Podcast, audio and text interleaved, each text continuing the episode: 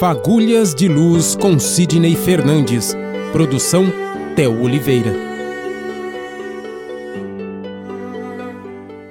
Eu lembro da história de um rabino que é, sempre cumprimentava um senhor que vivia só, um alemão que vivia numa colina, e ele não era muito de conversar com as pessoas, mas eis que o rabino sempre o cumprimentava e puxava a conversa e se tornaram amigos, né? Um alemão e um judeu. Mais tarde, na época do Holocausto, quando esse rabino foi encaminhado para a câmara de gás, estava quem ali selecionando quem ia morrer quem não ia? Esse rabino. Esse, desculpe, esse alemão. Alemão. E que na hora, quando viu o rabino, não teve dúvida que era o seu amigo, que precisaria ter a sua vida salva. Então, o gesto dele lá atrás, de estender a mão, salvou a sua vida.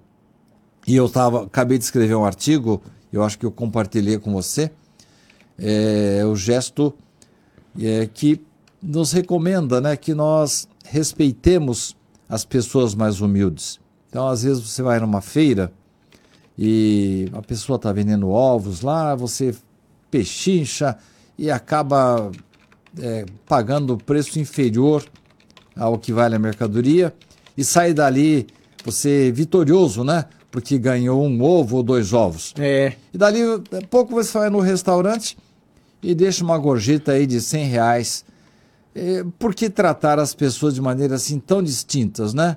Num local muito chique, luxuoso, você é benevolente, é generoso. E em relação às pessoas mais humildes, você é, é impetuoso e agressivo e nem um pouco generoso.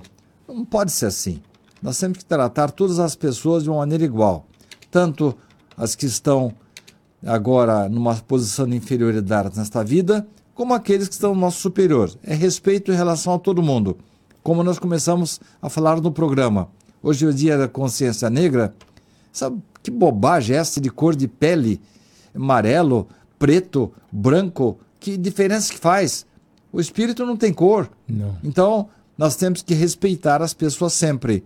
Porque você não sabe, eh, não deve fazer por isso, mas você não sabe quem você vai encontrar na espiritualidade. Aquele que é, ocupa uma posição de inferioridade aqui na Terra, Theo, aquele que está pegando latinha na rua aí, às vezes você vai encontrar na espiritualidade, trata-se de um espírito elevadíssimo que escolheu essa encarnação nesta situação por motivos que não nos, não nos cabe aqui julgar. Mesma situação que você falou do Rabino. Quem imaginaria que ele iria se encontrar com aquela pessoa em um outro patamar e com a vida dele nas mãos? Exatamente. Né? Exatamente.